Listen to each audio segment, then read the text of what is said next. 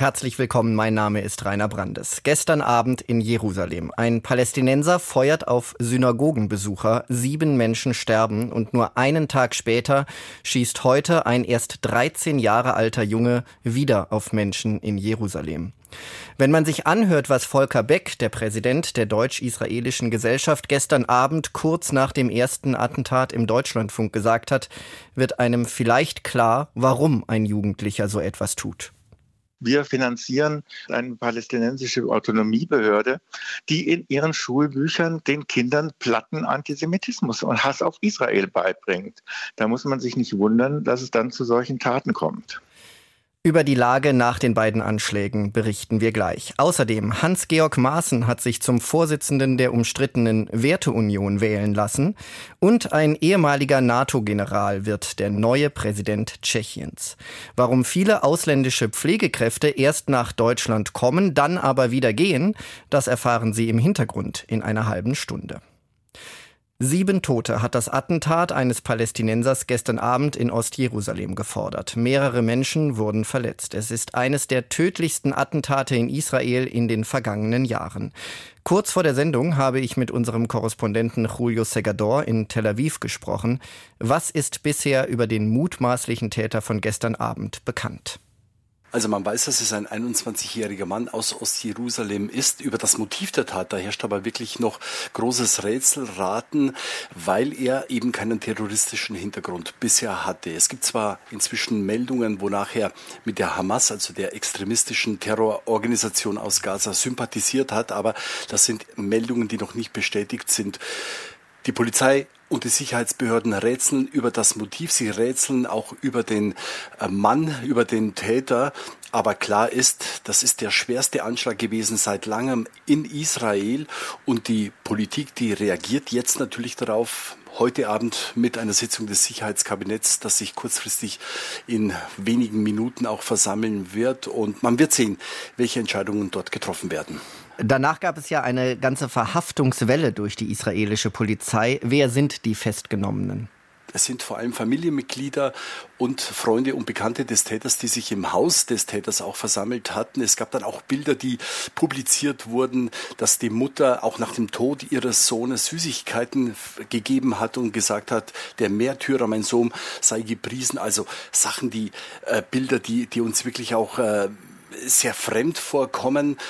Deshalb hat die Polizei vor allem auf Betreiben des äh, Ministers für nationale Sicherheit, Itamar Ben-Gvir, dann auch sofort diese Verhaftungen durchgeführt. Er hat auch versucht, das Haus zu blockieren. Das hat die Generalstaatsanwältin hier in Israel verhindert, was wiederum äh, heftige Kritik von Ben-Gvir äh, mit sich gebracht hat.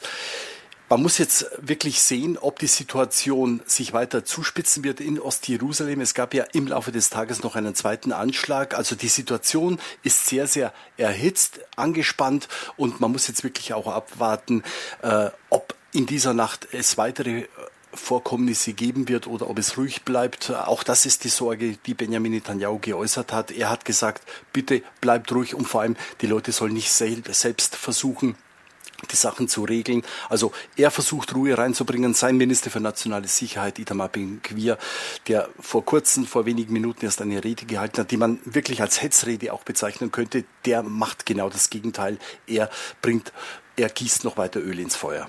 Sie haben es gerade schon kurz erwähnt, es hat heute noch einen weiteren Anschlag in Jerusalem gegeben, verübt wohl von einem 13-jährigen Jungen.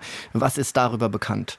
Also auch hier sind die genauen Umstände, vor allem das Motiv dieser Tat, die sind nicht geklärt. Und was man weiß, das überrascht dann doch sehr. Sie haben es eben gesagt, der Täter ist erst 13 Jahre alt aus dem Stadtteil Silvan in Jerusalem.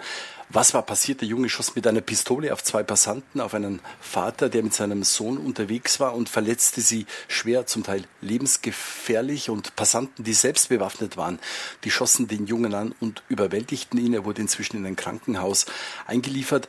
Die Tat schockiert viele Israelis, denn dass jetzt schon ein 13-jähriges Kind als Attentäter herumläuft, ist eigentlich sehr, sehr ungewöhnlich und es erinnert sehr, sehr viele an die zweite Intifada zwischen 2000 und 2000 2005 als Jugendliche Teil des damaligen palästinensischen Volksaufstandes gegen Israel waren.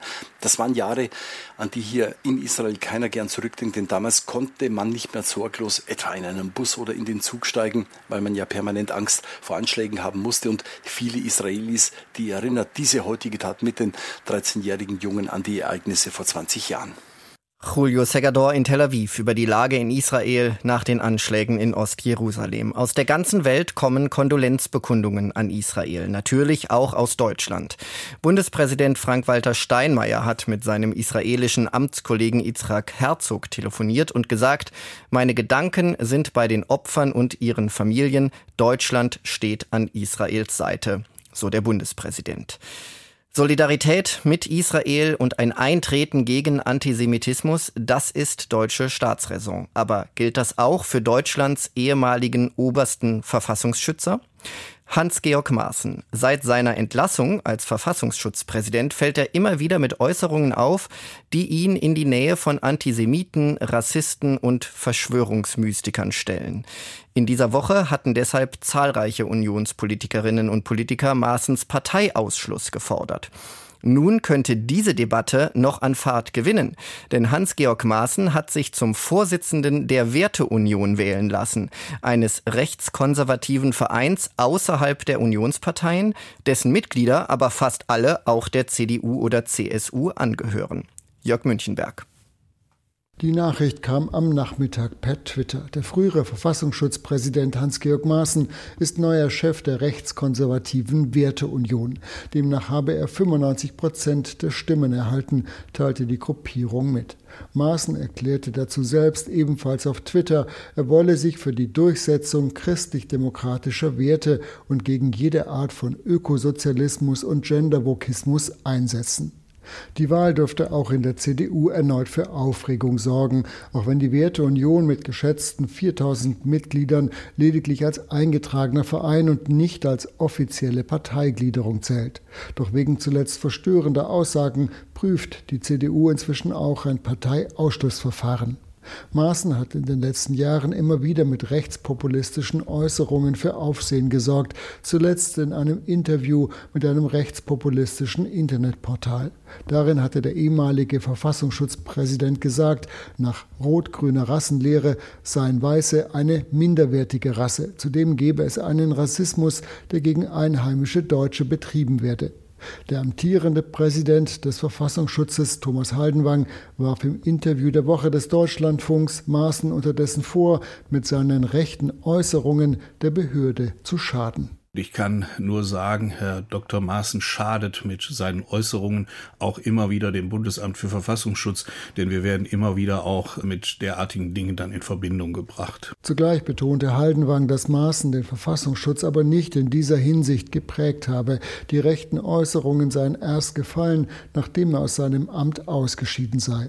Gleichzeitig kritisierte Haldenwang die Wortmeldungen seines Vorgängers deutlich. Ich nehme wahr, dass er durch äh, sehr radikale Äußerungen in Erscheinung tritt, äh, Äußerungen, die ich in ähnlicher Weise eigentlich nur vom äußersten rechten Rand politischer Bestrebungen wahrnehmen kann. Wir haben Analysen dazu eben auch wahrnehmen können von Felix Klein, dem Antisemitismusbeauftragten der Bundesregierung, der hier eindeutig antisemitische Inhalte eben auch sieht. Diesen Bewertungen schließe ich mich an. Scharfe Kritik an Haldenwangs Äußerungen im Deutschlandfunk kamen wiederum von der Werteunion selbst. Dies sei ein untauglicher Versuch, Maßen in die Nähe des Antisemitismus zu rücken. Der Vorstand stehe klar hinter seinem neuen Bundesvorsitzenden, hieß es auf Twitter.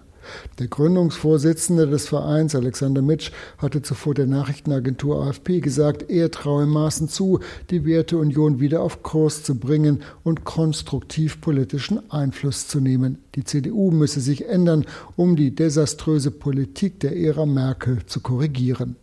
Doch die CDU prüfte ein Parteiausschlussverfahren gegen den ehemaligen Verfassungsschutzpräsidenten, der 2018 rechtsextreme Ausschreitungen in Chemnitz in Zweifel gezogen hatte und deshalb seinen Posten räumen musste.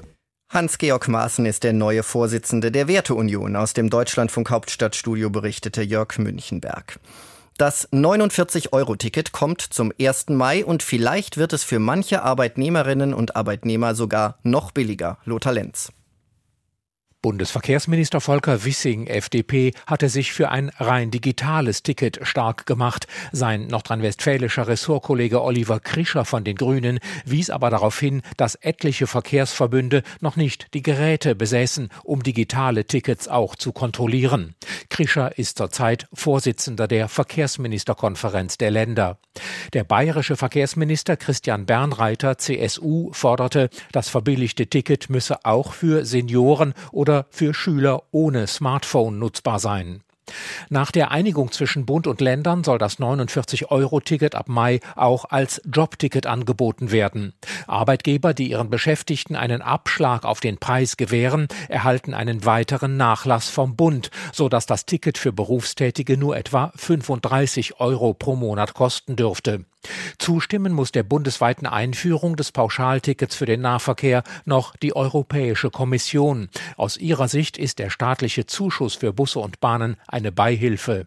Das ursprüngliche 9-Euro-Ticket, das im letzten Sommer drei Monate lang angeboten wurde, hatten mehr als 50 Millionen Fahrgäste in Deutschland gekauft. Lothar Lenz über die Pläne zum 49-Euro-Ticket. Tschechien hat einen neuen Präsidenten. Nach zwei Tagen Stichwahl zwischen dem populistischen Ex-Premier Andrej Babiš und dem ehemaligen NATO-General Petr Pavel ist klar, Pavel hat gewonnen. Marianne Allweis. Die Entscheidung war schneller da als erwartet. Petr Pavel lag bei der Auszählung der Stimmen von Anfang an vorn. Anders als vor fünf Jahren konnte sich nicht der Kandidat mit der Angst- und Desinformationskampagne durchsetzen, sondern der Favorit des bürgerlichen pro-europäischen Lagers. Ich möchte mich bei allen bedanken, die mich gewählt haben. Aber auch bei denen, die nicht für mich gestimmt haben. Denn damit haben sie deutlich gemacht, dass sie die Demokratie respektieren und es ihnen nicht egal ist, wie dieses Land aussieht.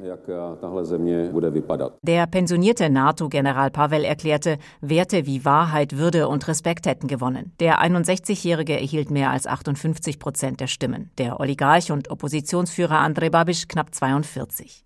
Die Wahlbeteiligung war mit mehr als 70 Prozent die höchste seit der Einführung der direkten Wahl des Präsidenten vor zehn Jahren. Die Rentnerin Jarka wollte nicht direkt vor ihrem Wahllokal im Zentrum von Prag sprechen. Die Hauptstadt sei so feindlich gegenüber Babisch eingestellt. Ich habe ihn gewählt, weil er ein erfolgreicher Premierminister war. In Europa kannte ihn jeder. Viele hier leben in der Vergangenheit und finden es falsch, dass jemand reich ist und ein cleverer Geschäftsmann. Die IT-Managerin Martina hat ihre Stimme Petr Pavel gegeben. Er war nicht meine erste Wahl in der ersten Runde, aber gegen Babisch war es klar. Sein Wahlkampf hat mich abgeschreckt und ich glaube, dass Pavel bessere Chancen hat, die Gesellschaft zu vereinen. Der 68-jährige Babisch hatte sich als Anwalt der kleinen Leute präsentiert. Seinen Gegenkandidaten Pavel hatte er versucht, als Kriegstreiber darzustellen. Babisch erhielt angeblich Todesdrohungen, Pavel wurde dagegen für tot erklärt. Hackergruppen aus Russland legten Internetseiten lahm, auch gefälschte Kettenbriefe mit Einberufungsbefehlen Richtung Ukraine machten die Runde. Der konservative Ministerpräsident Petr Fiala sprach vom schlimmsten Wahlkampf in der Geschichte des modernen Tschechien. Genau wie bei den Wahlen zum Parlament und zum Senat habe der Populismus aber nun verloren. Für Andrej Babiš ist es die dritte Niederlage in Folge. Und es sieht so aus, als würden wir den Anfang vom Ende seiner politischen Ära in unserem Land erleben. Der unterlegene Präsidentschaftskandidat und Medienbesitzer sah das anders. Er habe mehr Stimmen erhalten als die amtierende Fünf-Parteien-Koalition. Auch wenn ich verloren habe, bin ich motiviert, mit meiner Bewegung Anon weiterzumachen. Der Gegner war stark, nicht nur die fünf Regierungsparteien, auch alle Medien waren gegen mich. Petr Pavel wird am 9. März zum vierten Präsidenten Tschechiens ernannt. Der nächste rot markierte Termin im Kalender von Andrej Babiš scheint auch festzustehen, die Parlamentswahl in zwei Jahren. Marianne Allweis berichtete aus Prag. Kaum hatte Olaf Scholz entschieden, dass Deutschland Leopard-Kampfpanzer an die Ukraine liefern wird, da ging die Diskussion gleich weiter. Kommen als nächstes Kriegsschiffe oder Kampfflugzeuge? Wann wird Deutschland Kriegspartei? Und diese Frage ist dann noch mal drängender geworden, nachdem Bundesaußenministerin Annalena Baerbock so verstanden werden konnte, als sei Deutschland längst in einem Krieg gegen Russland. Der Kanzler versucht zu beruhigen, berichtet Anja Günther. Olaf Scholz hat in letzter Zeit offenbar besonders viele Briefe und E-Mails bekommen von Bürgerinnen und Bürgern, die mit Sorge auf den Krieg zwischen Russland und der Ukraine schauen. Von solchen Briefen jedenfalls erzählt der Kanzler in seinem aktuellen Videopodcast und Scholz erklärt, Sie wünschen sich natürlich Frieden in Europa, dass der Krieg nicht näher kommt, dass die Regierung und der Kanzler die Nerven behalten. Genau das ist mein Versprechen an Sie. Am Mittwoch war offiziell bekannt geworden, dass Deutschland seine militärische Unterstützung für die Ukraine erweitert und bald auch Leopard 2 Kampfpanzer dorthin liefern wird. Diese Lieferung ist umstritten, nicht nur unter den im Bundestag vertretenen Parteien, sondern Umfragen zufolge auch in der Bevölkerung. Was kommt nach den Kampfpanzern? Kampfflugzeuge, Bodentruppen? Der Kanzler hat dies zuletzt im Bundestag verneint. In seiner Videobotschaft wirbt Scholz nun um Vertrauen. Unterdessen sorgt eine Äußerung von Außenministerin Annalena Baerbock vom vergangenen Dienstag weiterhin für Wirbel. Baerbock hatte vor dem Europarat in Straßburg zum Zusammenhalt der westlichen Verbündeten aufgerufen und auf Englisch erklärt Yes, we have to do more to defend Ukraine.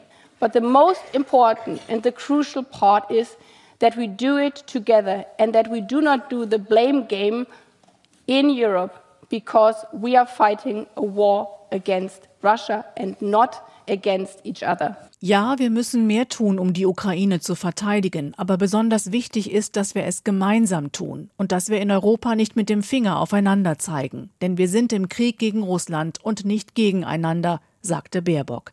In den sozialen Medien löste diese Äußerung heftige Diskussionen aus bis hin zum Vorwurf, die Außenministerin habe mal, soeben nebenbei, Russland den Krieg erklärt. So weit wollte die Opposition im Bundestag nicht gehen. Am schärfsten äußerte sich AfD-Co-Chef Tino Kruppalla. Er forderte Baerbocks Entlassung. CSU-Landesgruppenchef Alexander Dobrindt sprach gegenüber der Welt am Sonntag von einer beachtlichen Fehlleistung der grünen Außenministerin. Gregor Gysi, außenpolitischer Sprecher der Linksfraktion, sagte MDR aktuell, Baerbocks Wortwahl zeige, dass sie sich wirklich leichtfertig äußert und nicht immer weiß, was sie damit anrichtet. Baerbocks umstrittene Äußerung in Straßburg fiel nicht während ihrer Rede, sondern war die Antwort auf eine anschließende Frage einer Europaratsabgeordneten, also eine eher spontane Reaktion möglicherweise ein Grund, warum Außenpolitiker nicht nur der Regierungsparteien, sondern auch der Opposition davor warnten, Baerbock eine böse Absicht zu unterstellen. Vizeregierungssprecherin Christine Hoffmann hatte gestern betont, wir unterstützen die Ukraine, aber wir sind nicht Kriegspartei. Ob Baerbocks Äußerung nun missverständlich, unbedacht oder leichtfertig war, hilfreich wäre vermutlich, es würde sich nicht nur die Regierungssprecherin um eine Klarstellung bemühen, sondern auch die Ministerin selbst. Kritik an der Bundesaußenministerin Anja Günther berichtete aus Berlin. Und dann schauen wir einmal auf diesen Krieg, den Russland gegen die Ukraine führt. In der Ostukraine verstärkt Russland nach Angaben der Ukraine seine Angriffe auf Wuchledar und Bachmut. Man bereite sich auf eine größere russische Offensive zum Jahrestag des Kriegsbeginns Ende Februar vor. Umgekehrt wirft Russland heute der Ukraine vor, absichtlich ein Krankenhaus in der Ostukraine beschossen zu haben. 14 Menschen seien dabei getötet worden. Überprüfen lässt sich das nicht. Eines aber ist sehr deutlich. Präsident Wladimir Putin tut im eigenen Land gerade alles dafür, dass noch weniger Verbrechen gegen die Menschenrechte im eigenen Land ans Licht kommen. Unser Russland-Korrespondent Florian Kellermann berichtet. Die Moskauer Helsinki-Gruppe war die älteste Menschenrechtsorganisation in Russland. Das hinderte das Moskauer Stadtgericht in dieser Woche nicht daran, sie zu verbieten, auf Antrag des Justizministeriums. Das Ministerium hatte der Gruppe vorgeworfen, dass sie zwar in Moskau registriert, aber auch in anderen Gegenden Russlands tätig sei, und das sei nicht zulässig. Ein konstruierter Vorwurf, erklärte der Anwalt der Helsinki-Gruppe Genri Riesnik nach dem Urteil vor Journalisten. Die Helsinki-Gruppe ist der Staatsführung wohl zu unbequem geworden. Und das offenbar auf einer ziemlich hohen Etage unserer Staatsführung. Denn die Gerichtsverhandlung hat gezeigt, dass das Justizministerium bereit war, sich juristisch zu blamieren. Die vorgebrachten Vorwürfe reichten nie und nimmer dazu aus, eine solche Organisation aufzulösen.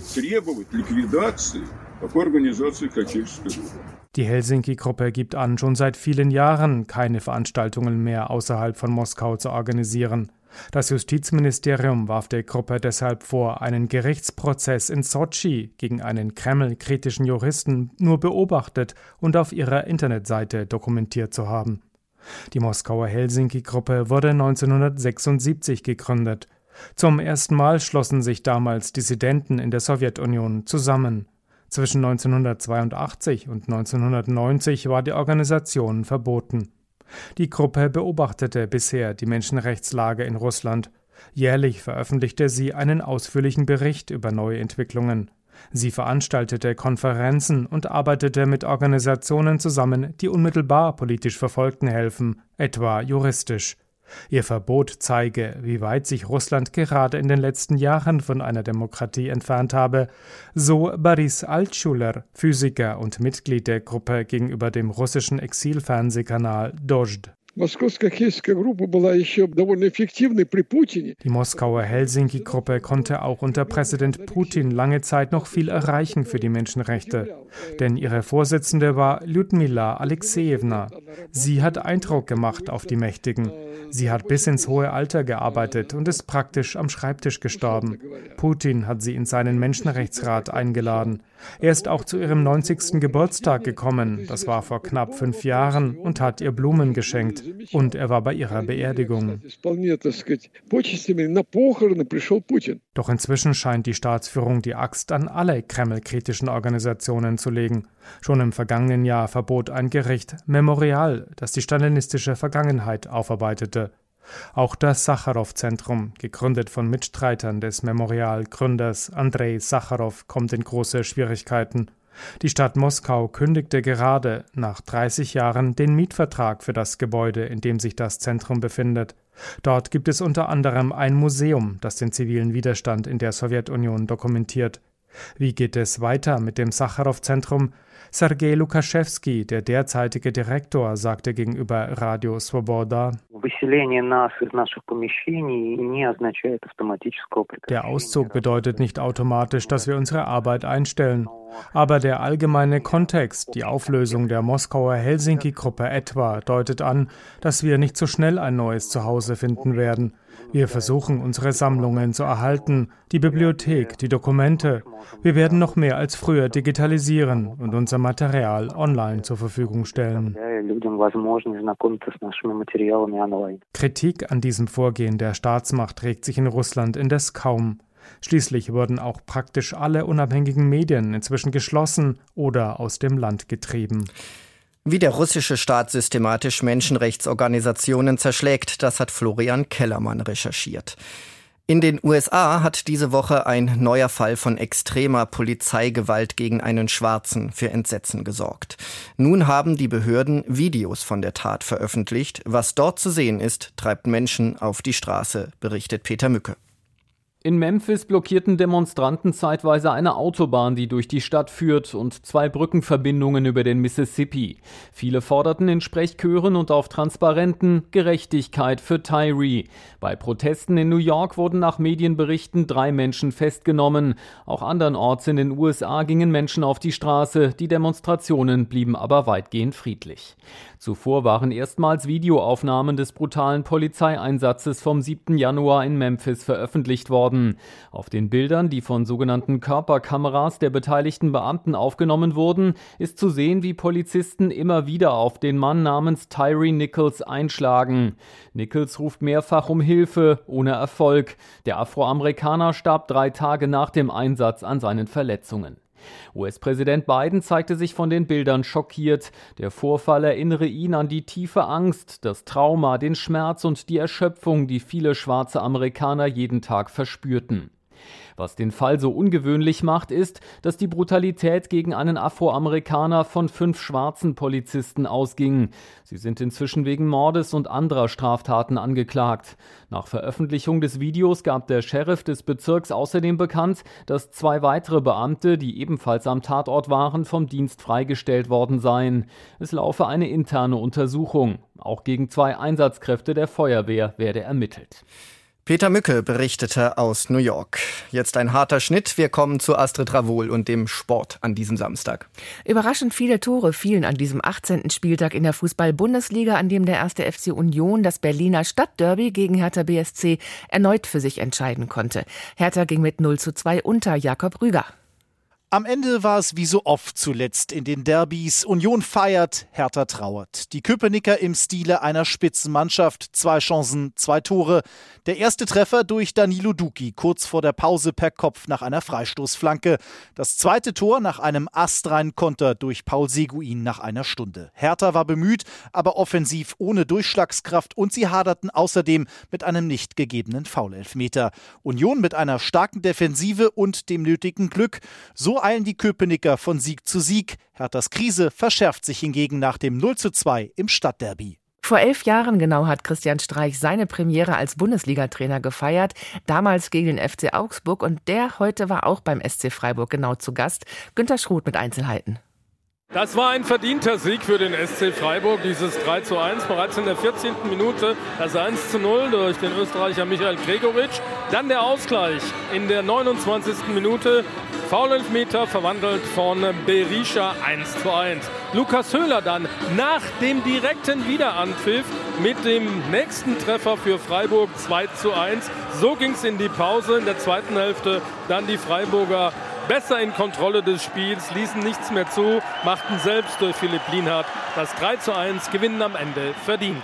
Die TSG 1899 Hoffenheim kommt mit Trainer André Breitenreiter nicht so richtig in Schwung. Wieder eine Niederlage, diesmal gegen Mönchengladbach.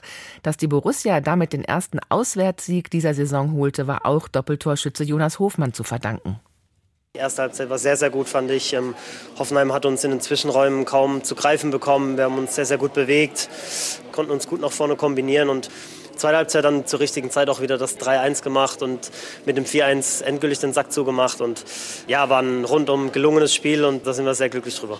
Und die meisten Treffer heute gleich eine ganze Handvoll, nämlich verwandelte der FSV Mainz 05 gegen den VfL Bochum. Stefan Kersthold. 5 zu 2 heißt es am Ende gegen den VfL Bochum. Das 1 zu 0 bereits nach 48 Sekunden. Torschütze Jae-Sung Lee. Dann der Kapitän Silvan Wiedmer. Der legt nach zum 2 zu 0. Und der beste Spieler am Nachmittag, Karim Unisivo, erzielt noch vor der Pause das 3 zu 0. Der Österreicher dann auch erfolgreich nach knapp einer Stunde mit dem Treffer zum 4 zu 0. Dann kommt Bochum wieder ins Spiel. Der Ex-Mainzer Kunde Malong mit dem 4 zu 1. Der eingewechselte Masovic sogar mit dem 4 zu 2. Doch Karim Unisivo krönt seine Topleistung mit seinem dritten Treffer kurz vor dem Ende mit dem 5 zu 2 Endstand. Außerdem gewann Bremen gegen Wolfsburg mit 2 zu 1 und aktuell läuft noch die Partie Bayern München gegen Eintracht Frankfurt. Sieben Spielminuten sind rum, 0 zu 0 der Zwischenstand. Erfolg im Rodeln beruht zu 50 Prozent auf Talent und zu 50 Prozent auf Material, heißt es. Das kommt dem deutschen Rodelteam bei den Weltmeisterschaften in Oberhof zugute. Philipp Hofmeister. Sieben WM-Rennen, siebenmal Gold. Die deutsche Rodelbilanz und auch die Dominanz beim Weltmeisterschaftsheimspiel in Oberhof bleibt beeindruckend und makellos. Im Einsitzer feierten die deutschen Frauen einen Dreifacherfolg. Anna Berreiter aus Berchtesgaden holte nach Bronze im Sprint gestern, diesmal Gold. Ihr Vorsprung auf Teamkollegin Julia Taubitz aus Oberwiesenthal gerade mal fünf Hundertstel Sekunden. Die Sprintweltmeisterin Diana Eidberger machte mit Bronze das deutsche Podium perfekt. Am Vormittag hatten bereits die Doppelsitzer für Doppelgold gesorgt. Jessica Degenhardt Reinhardt und Cheyenne Rosenthal triumphierten bei den Frauen, während der Thüringen Express mit Toni Eggert und Sascha Beneken bei den Männern sein Heimspiel in Oberhof vergoldete. Wie schon gestern im WM-Sprint holten die bayerischen Dauerrivalen Tobias Wendel, Tobias Alt dahinter Silber. Eine Woche noch, dann beginnen auch für die alpinen Skispezialisten die Weltmeisterschaften in Frankreich und Lena Dürr hat heute beim Slalom in Tschechien gezeigt, dass sie an der Top-Favoritin dran ist. Martin Raspe. Lena Dürr nähert sich mit einer weiteren Topleistung der alpinen Skiweltmeisterschaft. Beim vorletzten Slalom vor der WM fährt Deutschlands derzeit stärkste deutsche Slalomfahrerin mit Platz 2 ihr bestes Saisonergebnis heraus und macht damit klar, auch bei der WM will und wird sie um die Medaillen mitfahren. Erneut nicht zu schlagen Michaela Schifrin aus den USA. Bei ihrem insgesamt 85. Weltcupsieg hatte Schifrin etwas mehr als eine halbe Sekunde Vorsprung auf Lena Dürr. Dritte wurde Wendy Holdener aus der Schweiz. Michaela Schifrin kann morgen im zweiten Slalom von Spindler Mühle den Uraltrekord im Weltcup von Ingemar Stenmark aus Schweden egalisieren. Und gleich ab 19.10 Uhr gibt es noch Sport am Samstag. Dann freue ich mich auf ein Interview mit Ex-Handball-Bundestrainer Heiner Brandt. Wir freuen uns auch. Danke, Astrid Ravol.